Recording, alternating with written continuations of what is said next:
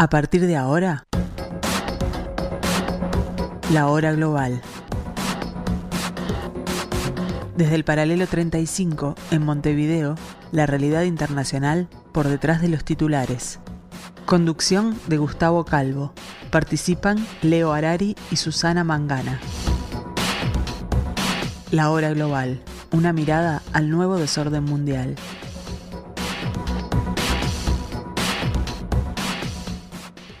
Muy buenas tardes amigos, bienvenidos al 1170M de vuestro dial cuando son las 15.03 de este jueves 5 de octubre del año 2023 aquí en la tarde de Radio Mundo.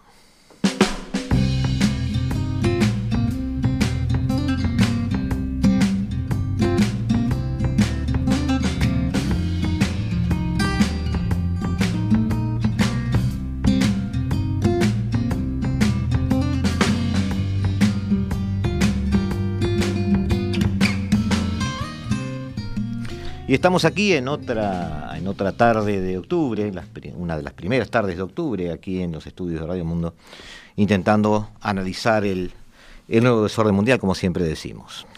Igual que este martes, hoy vamos a eh, surfear por algunos temas que muchas veces no están demasiado desarrollados en prensa y, y mm, son parte de nuestra realidad. Y tratamos de no dejarlos en el camino, es decir, de hacer una especie a veces de actualización de algunos de estos temas, me parece que es muy positivo para quien nos escucha. Uno de ellos es em, la situación de aquellos eh, países o em, aquellas regiones, porque no solo se trata de países, que integran el área del Sahel en, África, luego de esta eh, aparente retirada parcial de hecho retirada, lo que es aparente si es parcial, de, del dominio, vamos, no digamos de dominio, de la presencia eh, y la influencia económico-política de Francia en esa región. Eh, nos han preguntado en estos días, gente con la que intercambiamos opiniones muchas veces, cómo veía una, un Sahel post-Francia. Y bueno, la idea es que no creo, o no, nunca sucedió, me parece a mí, desde mi, percepción muy particular de la historia, eh, nunca ha sucedido que em, se retire un país de una región, deje de influir y esos este, espacios en blanco, esos espacios no ocupados, permanezcan así mucho tiempo. Básicamente la tendencia que hay en la dinámica de fluidos de las influencias eh, y de las relaciones de poder en, en la sociedad internacional, lo que hacen es intentar llenar esos espacios vacíos y rápidamente surgen una, dos, tres o cuatro, este, cuatro actores internacionales que intentan este, aprovechar eso que se ha dejado huérfano o vacío. El golpe de Estado de Níger del 26 de julio em, abrió una inquietante posibilidad en un primer momento en cuanto a una posible intervención militar para restaurar el gobierno democrático. Lo que a todos nos puso nerviosos es que esta, intervención militar había sido sugerida, por supuesto, en un primer momento por eh, las propias naciones africanas que colindaban con estos territorios, pero también había sido fogoneada, manejada y, muchas veces anunciada ya por eh, fuentes del liceo. Desde París se alentaba este tipo de, de, movimientos que nos retrotraía bruscamente hacia un siglo XIX o principios del siglo XX. Dos meses después de este golpe, este, la amenaza de la Comunidad Económica de Estados de África Occidental, eh, llamada CDAO, se ha diluido, o parece diluirse, y además, eh, tres de los países que ahora gobernados por juntas militares golpistas han decidido aliarse. Ya en aquel primer momento, Burkina Faso y Mali, que habían precedido a Níger en cuanto a golpes de Estado y a una posición eh, que propendía aislarlos aparentemente, habían amenazado con que si se llevaba a cabo esa intervención militar, ellos tomarían eso como un acto de guerra. De hecho, eso no sucedió y ellos siguen adelante con su especie de afianzamiento de ese tipo de relaciones en, esta especie de nuevo club de países autocráticos eh, liberados según su, su retórica. Firmaron a mediados de septiembre algo que se llamó eh, Carta Liptaco-Burma para crear una alianza de estados del Sahel, ya utilizando el nombre regional como una especie de estandarte político. Un pacto de asistencia mutua en caso de una posible agresión externa. Esta nueva alianza enfrentada con la CDAO es cierto que divide más aún al Sahel y a África Occidental, eso es cierto. Em, por un lado están las propias juntas militares golpistas opuestas a la historia, a la histórica presencia francesa, y por otro los gobiernos respaldados por potencias occidentales. También es cierto, amigos, desde mi, desde mi punto de vista, de que esto también, además de dividir, de cierta manera eh, aleja la posibilidad de intervenciones militares, equilibrando las fuerzas, oponiendo frente a las fuerzas de la CDAO un frente cohesionado común que ya no importa si es más chico, más grande o mediano, pero de hecho CDAO ve que no es eh, un turismo aventura de un fin de semana restaurar el régimen en Níger. Ya tendría que vérselas con dos ejércitos, uno de ellos poderoso y otro más pequeño, pero muy organizado. Por lo tanto, la, historia de la especie humana nos dice que a veces la mejor herramienta de disuasión es este, la, la, potencia armamentística de cada uno de los, de los lados. Otros actores están sacando partido de esta división, como dije, y del vacío de poder en estas regiones para muchos apartadas. Eh, obviamente Rusia mantiene su influencia y apoyo militar con los mercenarios Wagner, ya lo hemos dicho muchas veces, se ha incluso eh, mapeado África con aquellos países donde no solo hay efectivos de Wagner, sino que hay bases de Wagner de entrenamiento.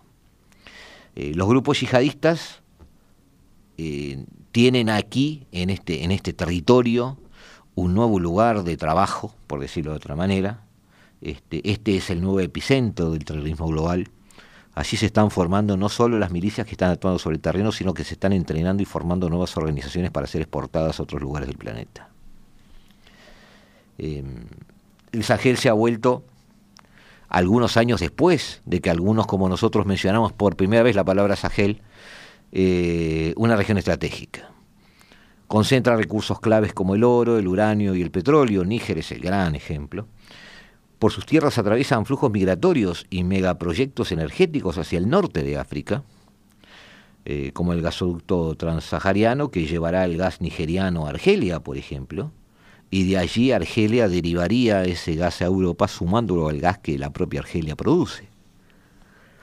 Fíjense qué forma de alimentar el poderío argelino está este, este gasoducto que viene desde el sur.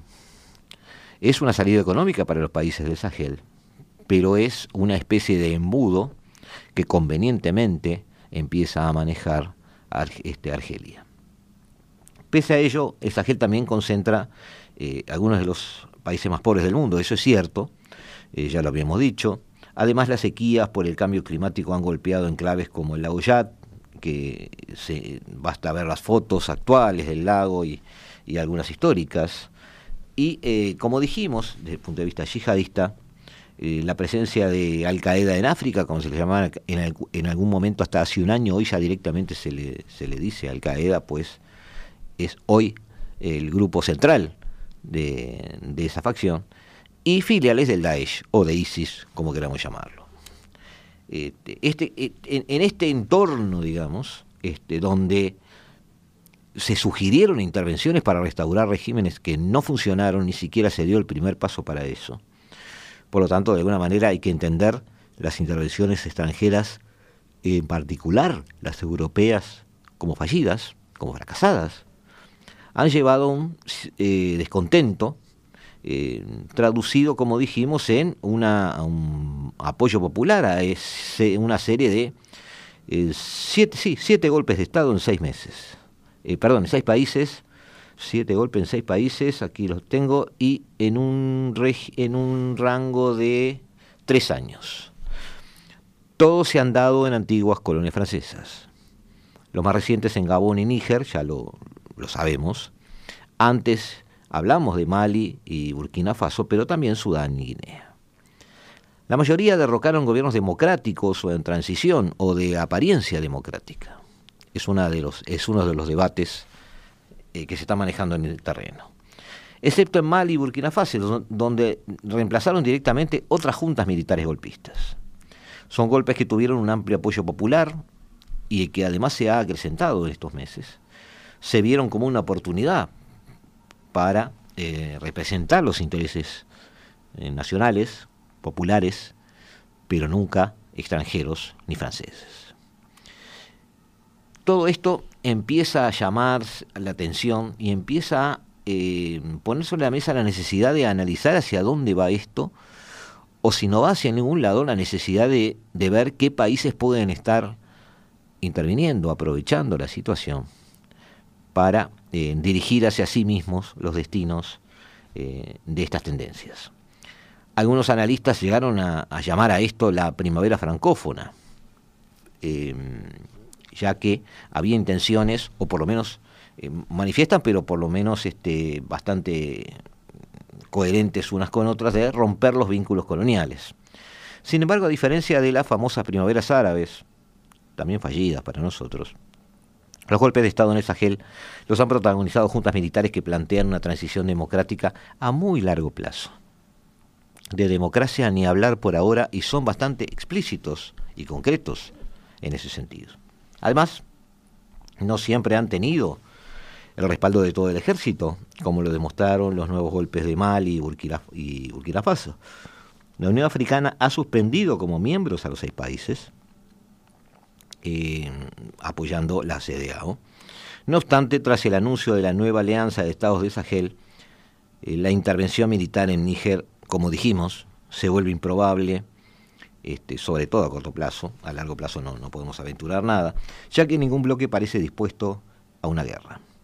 Nigeria, la economía más grande de África y que ahora preside la CDAO, tiene eh, la capacidad de forzar el, el brazo hacia un lado o hacia otro. Pero tiene oposición interna. Eh, tiene consecuencias derivadas de una inestabilidad en el norte del país, que es fronterizo con Níger. Y también tiene divisiones en otros países cercanos, como eh, Costa de Marfil.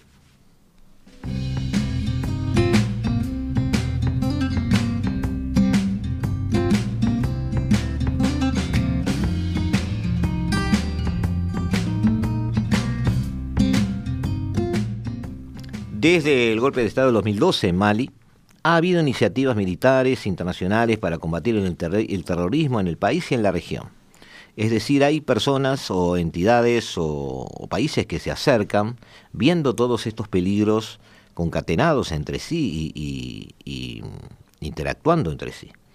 La misión de paz de las Naciones Unidas en Mali, una misión de entrenamiento de la Unión Europea en Mali, una fuerza conjunta 5G Sahel, que en su momento levantó mucha oposición, compuesta por países vecinos, excepto Sudán. También existe desde el 94 una fuerza eh, multinacional conjunta de Benin, Camerún, Chad, Níger y Nigeria.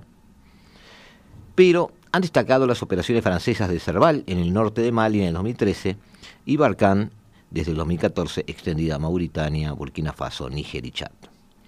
Operaciones francesas que se realizan con contingentes siempre menores a 5.000 hombres, eh, aunque a muchas veces hay desembarcos de varios de estos lotes, pero con pequeñas fuerzas que normalmente eh, restauran orden, establecen eh, de alguna manera, dejan establecida en el terreno una, base militar que a través de los años se han perpetuado, pero muy lejos está de ser una operación de un gran porte. Eh, sin embargo, a pesar de estas operaciones y de cierta presencia que Francia se ha guardado de tener permanentemente, perdió el apoyo eh, de los malienses por su ineficacia contra el terrorismo, los abusos y las dudas sobre su verdadero objetivo, hasta que fue expulsada en el 2022. Eh, en, un ejemplo bastante paradigmático, Mali no solo tuvo un golpe de Estado, expulsó a las fuerzas francesas, sino que en el mismo mes eh, de golpe, eh, firmó contrato con las fuerzas de Wagner para que se hiciera cargo de la seguridad del país, eh, Intotum. Buena parte de las tropas se desplazaron entonces a Níger, pero Francia anunció su retiro del país a raíz del golpe de Estado. A pesar de alguna resistencia previa del embajador francés este, y algún eh, traslado de tropas hacia los alrededores de las empresas multinacionales francesas encargadas de la extracción de uranio. Con esta salida francesa, el Banco Mundial suspendió su ayuda y la CDAO impuso sanciones a Níger. A esto se suma el final de la misión de paz de las Naciones Unidas en Mali, que está previsto para diciembre de este año, diciembre del 2023. Pero Francia no se ha ido del todo, conserva aún empresas que operan en esos países y eh, lo que tiene bajo la manga hoy es el poder del franco CFA. Es una moneda vinculada al euro, la controla el Tesoro francés y la usan entre otros los tres estados de la Alianza del Sahel. La ola golpista también ha reemplazado las tropas francesas por empresas militares rusas, obviamente Wagner. Eh, Rusia ha fortalecido su presencia militar en África desde hace unos 20 años para competir con otras potencias extranjeras. En particular en el Sahel, ha repetido la fórmula uno tras otro de estos países que han ido cayendo eh, golpe tras golpe, junta militar tras junta militar. Provee servicios, equipo y formación a las juntas golpistas a cambio de acceso a recursos clave. Como ya dijimos en algún otro programa, Wagner ya maneja minas de oro, minas de uranio, extracción eh, de petróleo puntual en algunas torres y bueno, está haciendo suyo parte del negocio de estos países. En Mali, los mercenarios de Wagner reemplazaron desde el golpe de 2021 a las fuerzas de la ONU en tareas de seguridad. Eh, el líder de Wagner en ese momento, Yevgeny Prigozhin, aseguró que estaban explorando la explotación de minerales y luchando contra militantes islamistas y otros grupos, pero esta presencia ha incluido abusos y matanzas de civiles. Eh, hay un mal manejo del trabajo de Wagner en Mali y por supuesto eso ha mm, frenado, ha digamos que atemorizado, inhibido un poco a otros países que estaban tentados de contratarlos y estamos en una especie de situación de interregno donde estamos todos esperando a ver cuál es el país que sería el próximo en caer. Hicimos hace cuatro o cinco semanas un programa donde especificábamos cuáles eran los países que podrían a corto plazo seguir este camino. Eh, otro actor fortalecido eh, además de Wagner mismo, son los que ya mencionamos, los grupos terroristas. El Sahel es el nuevo epicentro del terrorismo global, lo dijimos recién, pero poniéndole números a esto, el 43% de los muertos por atentados eh, en 2022 corresponden a grupos yihadistas y rebeldes. Llevan años en armas y enfrentados, arrasando y sembrando el terror entre las poblaciones locales. Al Qaeda empezó a actuar en los años 90. Boko Haram otra de las facciones, pero más local, no tanto internacional, surgió en Nigeria a principios de 2000 como un grupo fundamentalista islámico. Y en la última década, luego de su eh, desastre o eh, aniquilación en Siria, ISIS o Daesh se sumó. Absorbió sobre todo una facción de un grupo nigeriano. Las nuevas juntas militares del Sahel llegaron al poder prometiendo terminar con la inestabilidad, a la que obviamente contribuirían los grupos yihadistas. Sin embargo, igual que en las operaciones extranjeras, tampoco lo han conseguido. Eh, sigue presente el autodenominado Estado Islámico del Gran Sahara, la filial de Daesh misma, entre el 2019 y el 2022, eh, se estableció, operó y sigue operando allí mismo. Actúa en Mali, Níger y Burkina Faso.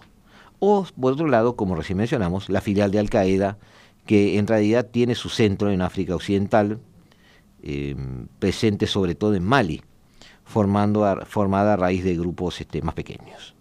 De hecho, los ataques terroristas de, ambos, tanto de las filiales de Al-Qaeda como las de Daesh, em, han aumentado un 25% en el último año en ese país. Y Níger, pese a, a, su larga lucha contra estos grupos, lleva casi 100 muertos en ataques yihadistas un mes después del golpe de Estado. Frente a todo este panorama inestable, amigos, queremos o pretendíamos contestar esa pregunta que no tiene una respuesta fácil.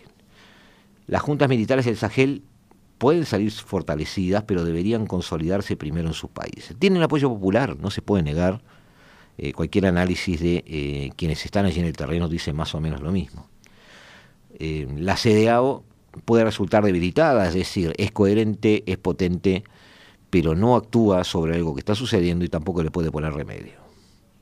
La incertidumbre, a su vez, pone en jaque proyectos regionales como el gasoducto transsahariano que mencionamos, o una unión monetaria que podría llevar a cierta independencia financiera de estos países, pero que lleva ya dos décadas sin eh, llevarse a cabo o sin materializarse. La Unión Africana y las Naciones Unidas han abierto un debate sobre un nuevo enfoque de paz que responda a las demandas de la sociedad y sea capaz de acabar con la violencia de la región. La vieja fórmula que todos pretendemos siempre llegar, es decir, paz en democracia y democracia en paz. Cada vez más voces critican la fallida estrategia de imposición de la paz a través de operaciones militares de Naciones Unidas, la Unión Africana o la propia Francia. Por ello se está planteando un modelo basado en fortalecer instituciones. Eh, Francia sigue siendo muy mal vista en la zona. Rusia ha llegado para llenar el vacío francés en muchos lugares y los grupos terroristas han proliferado en esa falta de arquitectura y presencia estatal. Por lo tanto, la clave para la estabilidad del Sahel estará en la capacidad de futuros gobiernos democráticos y soberanos de fortalecer el Estado donde esté presente. Pero para ello, primero debemos tener gobiernos democráticos y eh, que había dicho yo y soberanos. Sí, está bien, y soberanos. Dependerá de las juntas militares. Hoy tienen eh, la sartén por el mango. Todas han dicho que eh, su presencia es una transición hacia un gobierno democrático. Todas han diferido esa fecha hacia muy adelante. ¿Puede haber algún elemento que les haga acelerar el proceso? Bueno, eh, un francés clásico o alguien de Naciones Unidas que estuviera formado bajo la escuela diplomática de los últimos 30 o 40 años, les podría decir sí como no. Las presiones sobre esos países, su aislamiento, eh, hará que el gobierno pierda prestigio y de alguna manera la población empiece a rebelarse. Amigos, em, se esboza una sonrisa porque todos hemos sido testigos en los últimos 24 o 30 meses de que esas políticas de aislamiento lo único que terminan haciendo es aislando a los que pretenden aislar.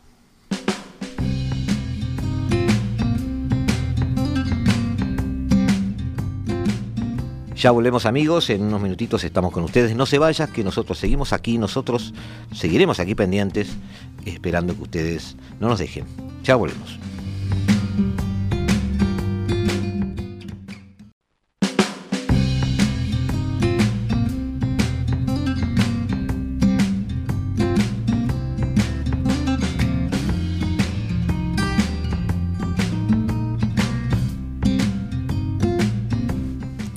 Seguimos amigos en la tarde de Radio Mundo, seguimos amigos en la hora global.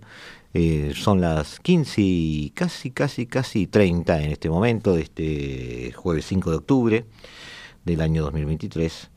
Y eh, volvemos también la vista hacia otra de las cosas, que otro de los temas, otros de los argumentos, en los que rondan algunas conversaciones nuestras con otras personas, otros analistas, y que forman parte del entendimiento del mundo actual.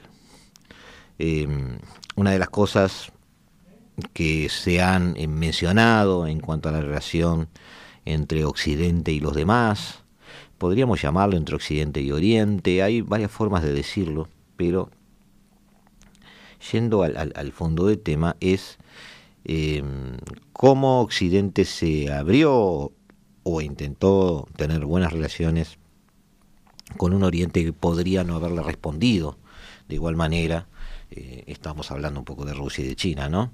Eh, cómo Occidente apostó a través de manejar una apertura económica o una integración económica y financiera a cambiar el, no, no el régimen, sino las relaciones de poder dentro de una China que, en definitiva, no cambió y acentuó su nacionalismo y su apuesta por destronar a Estados Unidos de la hegemonía mundial. Esa discusión básica en cuanto a que em, estos gobiernos que son, ah, según nuestra visión, ah, la visión occidental, son autoritarios, son gobiernos que no, no respetan em, los derechos humanos en toda su extensión y todo su ámbito de aplicación. Son eh, gobiernos que no pretenden manejar un respeto hacia la opinión pública o no ser el reflejo fiel del sentir de sus ciudadanos. Esos gobiernos son vistos por Occidente como eh, formas de convivir no deseables y en cierto sentido inferiores a la receta que nos dio el siglo de las luces o el movimiento de la ilustración. Esa aparente mm, soberbia cultural, eh, y a veces sin, sin, decir aparente, ha hecho que mm, haya muchas voces que hayan eh, puesto sobre la mesa este tipo de debates. Eh, la apuesta de la transformación a través del comercio. Un ejemplo que se toma muchas veces es, para asimilarlo al debate del problema chino de hoy, si es que existe un problema chino, nosotros no tenemos dudas de que existe un problema chino, el problema es para quién. Este, el tema es para quién es ese problema. Eh, es compararlo con eh, lo que significó en su momento el propio problema alemán, luego de la posguerra.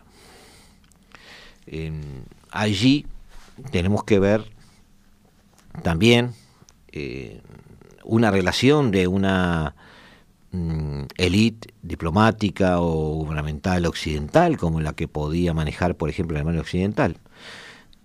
En su enfrentamiento, en su, no, en, su enfrentamiento, no, su convivencia política, en su, en su llevarse bien o mal, pero llevarse de alguna manera con eh, la potencia soviética que tenía muy cerca de sí. La política alemana de posguerra, de relacionarse económicamente con sus rivales, fue una apuesta en su momento a la globalización. Los líderes alemanes miraban hacia adelante y veían un movimiento global, un movimiento de apertura de mercados deseable, según ellos, y que el veían al mundo caminando hacia eso. Y la globalización, de hecho, siempre está cambiando, aunque sin duda seguirá desarrollándose en direcciones nuevas, inesperadas, eh, la interdependencia podría sustentar la paz y la prosperidad. Desde la invasión rusa de Ucrania, los políticos alemanes han estado en una gira de disculpas por la dependencia pasada de su país por los, eh, de los hidrocarburos rusos y la defensa de la integración energética entre la Unión Europea y Rusia. Eh, entre uno y otro extremo eh, navegan echándose culpas y por supuesto echándole culpas a los que no están. En primer lugar, la canciller Angela Merkel. El canciller alemán Olaf Scholz reconoció a la agresión rusa declarando eh, algo que llamó Seitenwende, un punto de inflexión, y finalmente cerrando el oleoducto Nord Stream 2. Sin embargo, mucho, eh, mucha gente todavía ve ese proyecto como una mancha para el honor y la astucia política de Alemania, algo que demostraría qué mal que se ha manejado Alemania alimentando una dependencia con quien después se ha convertido en su enemigo. Em, un año y medio después, los líderes alemanes todavía están lidiando con los errores políticos del pasado, llamándole errores, y luchando por extraer lecciones claras de ellos. Es que no han entendido que también el hecho de que sean errores es algo a debatir. Dado que la economía alemana impulsada por las exportaciones sigue dependiendo profundamente del mercado chino, por ejemplo, su enfoque hacia China es conflictivo y ambivalente, repitiendo quizás el, viacrucis intelectual que lo llevó a romper con Rusia. Por lo tanto, a finales de junio, mientras el presidente estadounidense Joe Biden se negaba a disculparse por describir al presidente chino Xi Jinping como un dictador, el primer ministro eh, chino Li Qiang realizó una cordial visita a Alemania, donde él y Scholz celebraron el papel que desempeñan las empresas chino-alemanas, por ejemplo, eh, y que podrían desempeñar además las y que podrían desempeñar en el futuro. Eh, para eh, las relaciones para equilibrar la cada vez más tensa rivalidad china-estadounidense.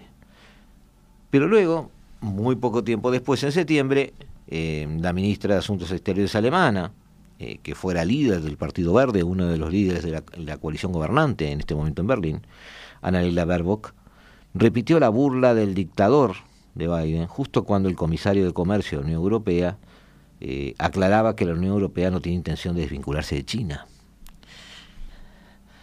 ya habíamos hemos dado amigos algunos eh, algunas eh, algún tratamiento a qué está queriendo ser Europa y, nos encontramos con estas contradicciones. Los animales, en general, dice un artículo este, de quien es, de Harold James, que leí ayer y que tengo por aquí, eh, ¿se disculpan demasiado y piensan poco? Se pregunta el articulista.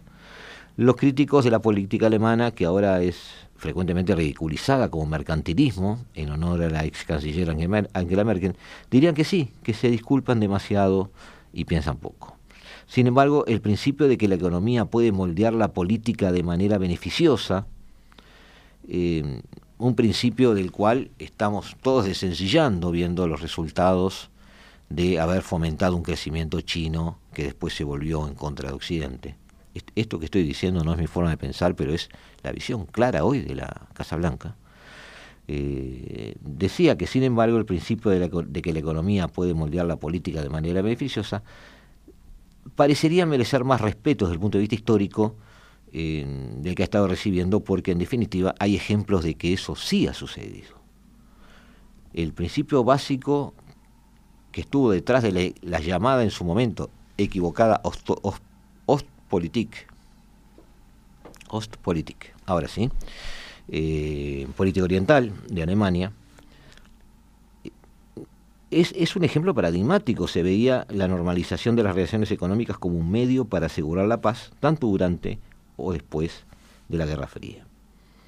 También es la idea básica de la globalización moderna, tomar la globalización, la interacción de mercados, el instalarse en otro país, instalar fábricas, generar una transferencia de tecnología y conocimiento, como una forma de ir moldeando una especie de sociedad global que tendería a ser homogénea y más coherente. Por supuesto que eso no ha dado resultado en muchos casos, por supuesto que hoy tenemos una sociedad global dividida, pero es cierto que tanto los neoyorquinos que desconfían de los chinos como los habitantes de Beijing, todos saben eh, qué es eh, identificar el logo de McDonald's y saben lo que pasa el 31 de octubre a medianoche. Algunos críticos sostienen que la Ostpolitik siempre se vio arrasada por los defectos de ciertos individuos, que en realidad no es culpa de la política en sí, sino que ha sido llevado eh, a un extremo por cierta debilidad de líderes. ¿ah? Por ejemplo, la incesante búsqueda de dinero de aquel canciller alemán Gerhard Schröder, que lo convirtió en una especie de títere involuntario de Gazprom. O la excesiva cautela de Angela Merkel, quizás debido a su educación en Alemania del Este, siempre desconfiada del oso ruso.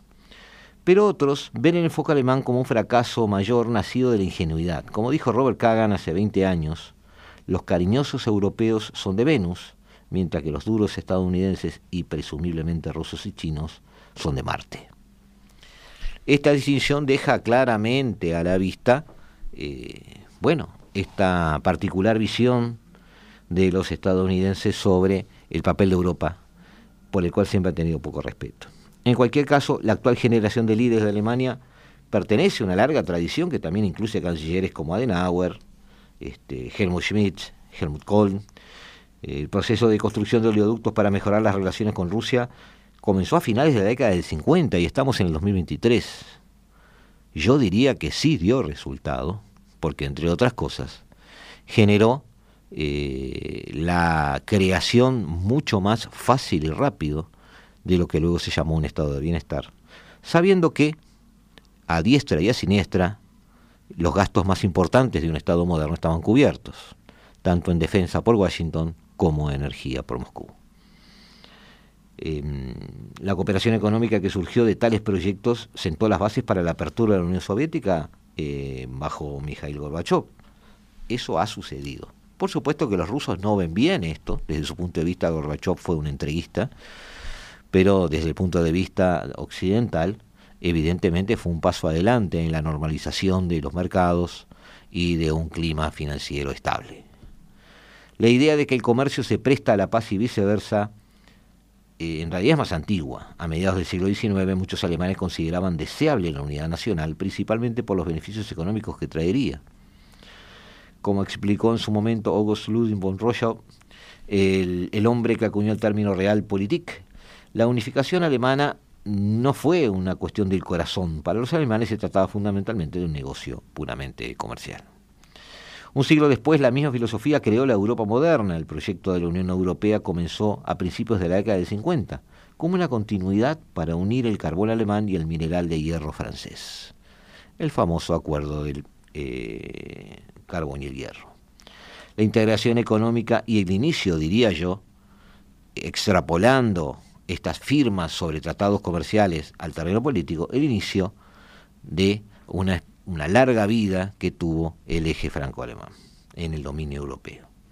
La integración económica fue el primer paso para desactivar la antigua enemistad que había llevado a tres conflictos catastróficos entre 1870 y 1945. Ambas naciones estaban destinadas a dominar y cuando se pusieran de acuerdo eso iba a suceder. Dado que ese proyecto funcionó, no es extrañar que la misma idea sirviera de base para la respuesta de Europa al colapso de la Unión Soviética y la caída del comunismo, por ejemplo. Un desafío geopolítico de tal magnitud requería un gesto grande por parte de Europa. La coordinación de la defensa era una opción, cuyos beneficios obviamente se han vuelto obvios. Coordinar esa defensa quizás hubiera, eh, hubiera que hayamos llegado a nuestros tiempos en otro clima. Quizás ahora ya es tarde. Pero los políticos europeos eligieron el dinero y la moneda única para demostrar su compromiso mutuo. Dado que este proyecto económico logró integrar a Europa y preservar la paz entre sus miembros, eh, debemos decir que eh, no puede llamarse un fracaso. Y obviamente Europa intentó exportarlo hacia todo el planeta. Eh, la propia fe de Alemania en las interconexiones económicas refleja su posición geográfica.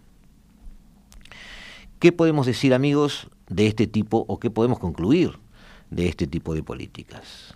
Si bien la guerra de Ucrania ha sido devastadora, el hecho de que haya sido respondida con embargos financieros y energéticos en lugar de una escalada nuclear ya podría decirse que es un triunfo. Hasta ahora la destrucción física sin sentido se ha limitado a un solo país.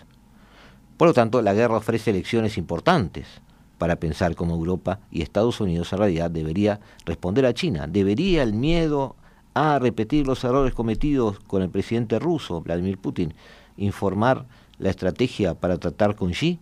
¿O continuar colaborando con China? ¿O ofrecer una oportunidad para que China pueda frenar a Rusia? Es decir, pero para eso hay que reconocer los errores. Y Washington es uno de los actores en esta guerra que está reacio a reconocer errores. A principios de este año, cuando los principales políticos y formadores de opinión alemanes celebraron el centenario de Henry Kissinger, enfatizaron el hecho de que Kissinger y su realismo característico eran un producto conjunto germano-estadounidense que había contribuido decididamente a la formación de una Alemania democrática estable. Puede ser verdad. Hicieron bien en hacerlo.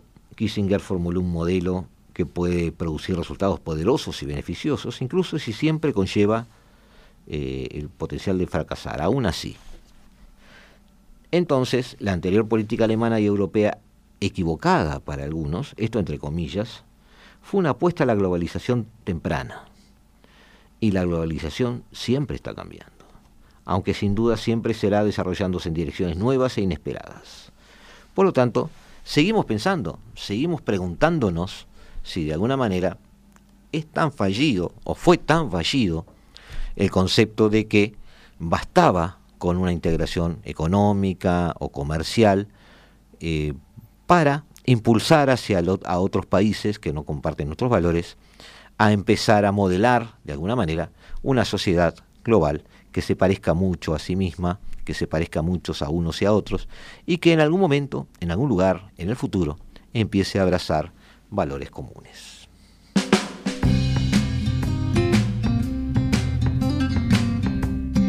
Dos minutitos más amigos y volvemos a estar aquí en el 1170M de vuestro dial en la tarde de Radio Mundo.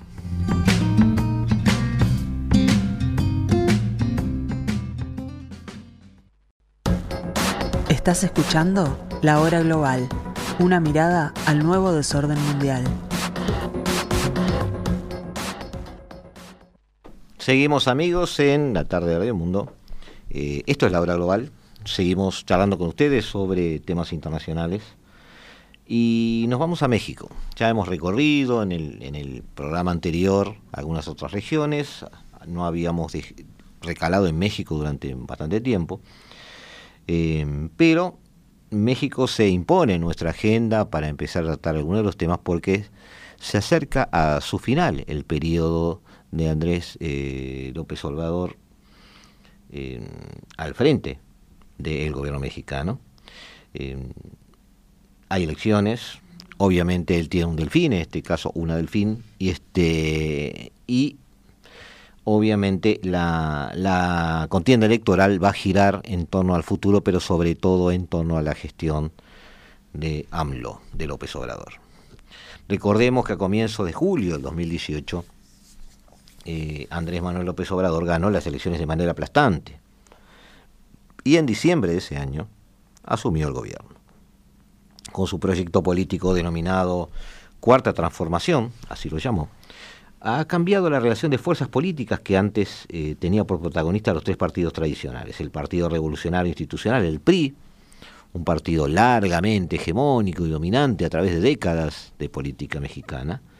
El Partido de Acción Nacional, eh, enfrentado o a veces eh, protagonizando también una cierta este, estrategia común con el PRI y el Partido de Revolución Democrática, PRD, que ha tenido altas y bajas. La apelación a la cuarta transformación no deja de ser ambiciosa. La primera refiere a la independencia mexicana. La primera, la segunda, la guerra de reforma, aquella modernización liberal durante el siglo XIX. La tercera, la, revolución mexicana iniciada a comienzos del siglo XX. El proyecto de AMLO, eh, quien ha conservado altos índices de popularidad durante toda su administración, continuará en el próximo mandato, siempre y cuando ganes las elecciones la candidata de Morena, el Movimiento de Regeneración Nacional, el movimiento de AMLO. Eh, fue fundado por él hace una década, 13, eh, sí, hace una década. Por el momento, el plan parece estar funcionando. Las elecciones generales se celebran el 2 de junio del 2024. Ya está claro que el país será gobernado por primera vez por una presidenta eh, durante los próximos seis años. Si no hay sorpresas, al frente será Claudia Sheinbaum Pardo, que se postula por la coalición actual del gobierno, integrada por Morena, Partido del Trabajo y el Partido Verde Ecologista de México. Eh, fue nombrada eh, candidata a comienzos de septiembre sobre la base de los resultados de cinco encuestas, lo que ha generado una ruptura con el ex canciller Marcelo Ebrard, que aspiró a la candidatura y no aceptó los resultados de este ejercicio. Pero también la, heterogénea alianza de los tres partidos opositores, a quienes ya me mencionamos, ¿no? nucleada en el Frente Amplio por México, Frente Amplio por México, si se denomina, el PRI, que gobernó durante 70 años, el conservador PAN y el socialdemócrata PRD eligieron una candidata que en solo dos meses logró sacudir la antes predecible dinámica política, la senadora Yoshitl, eh, perdón, eh, disculpen, pero es un, es un vocablo em, no azteca, pero que tiene que ver con eh, la, la, fonética del lugar, Galvez Ruiz. Podríamos llamarle Galvez, que sería más correcto. Yoshil Galvez Ruiz, ahora sí, integrantes de la bancada del PAN, que no es militante del partido, pero logró ser conocida a escala nacional eh, solo a partir de sus confrontaciones públicas con el presidente, quien la atacó repetidamente desde sus conferencias de prensa matutinas. Carles logró concitar la atención general con el apoyo de una audaz campaña que terminó en posicionarla como presidenciable. Su creciente popularidad llevó entonces a los líderes partidarios de la oposición a empezar a pensar en una unificación de, la tarea electoral. Eh, e interrumpir rápidamente el proceso de selección de candidatos y aportar por ella. A los dos candidatos restantes del PAN y del PRI no les quedó más remedio que poner al mal tiempo buena cara y aceptar a Galvez. Yosil Galvez se presenta como una eh, mujer de ascendencia indígena y orígenes humildes, así como ingeniera informática y empresaria. A primera vista sus formas provincianas y su carisma parecen encajar mejor en la narrativa, de la propia Morena eh, que los de la propia Sheinbaum. Mientras Sheinbaum quiere aprovechar la popularidad del presidente y representa la continuidad del programa, la cuarta transformación, ni Galvez ni su coalición, ni Galvez ni su coalición, perdón, han presentado todavía una línea de contenidos. Aún así, Galvez ha transformado la desolación predominante dentro de su coalición en un cauteloso optimismo. Empiezan a elevar la mirada. Según todas las encuestas, es difícil que Galvez alcance a Sheinbaum. Eh, Morena seguirá en el poder y AMLO verá cómo sigue adelante su proyecto. Ella, Claudia Sheinbaum, fue hasta hace poco jefa de gobierno en la Ciudad de México, como también lo había sido AMLO y su competidor interno por la candidatura, Marcelo Ebrard. A, final de a partir de finales de la década del 90, bajo, la hegemonía en aquel momento del socialdemócrata PRD, ese cargo se convirtió en un catalizador de la izquierda moderna con efectos en todo el país. Como dijimos, el propio AMLO es eh, el mejor ejemplo. La postulante de Morena proviene de la clase media y tiene un vasto currículum académico. Es física, se doctoró en tecnología energética, tiene un perfil que la acerca a la aceptación en casi todos los estratos sociales. A menudo se le ha echado en cara cierta falta de carisma, especialmente en comparación con el presidente. Sin embargo, eh, eh, no parece ser relevante para las elecciones que se avecinan. Ha demostrado su valía a pesar de las pérdidas de su partido en las elecciones distritales del 2021 en Ciudad de México y seguramente sea eh, quien acceda, como dijimos, a el cargo.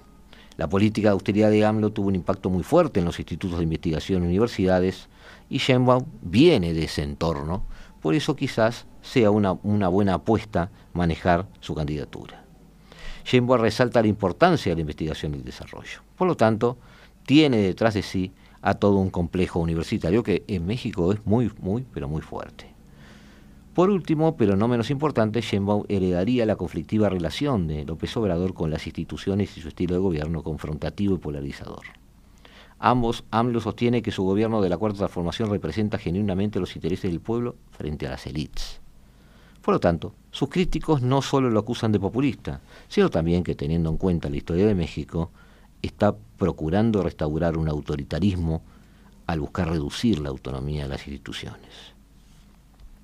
Sean como sean las cosas, a pesar de críticas o no, Sheinbaum deberá prometer continuidad, pero de una mejor manera. Al mismo tiempo, preparar cambios, al mismo tiempo, minimizar defectos que se hayan cometido y tendrá que competir contra Galvez que también anuncia ambas cosas. Pero tienes buenas posibilidades. Mientras que la continua popularidad de AMLO, el buen balance económico y social generado del gobierno y el apoyo a Morena son un activo para Sheinbaum, para Galvez los partidos de su coalición son más bien un lastre.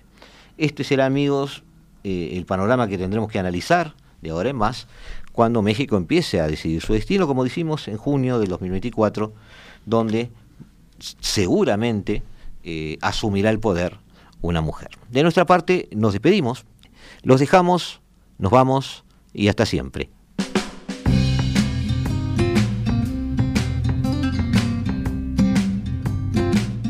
La hora global, martes y jueves a las 15 horas.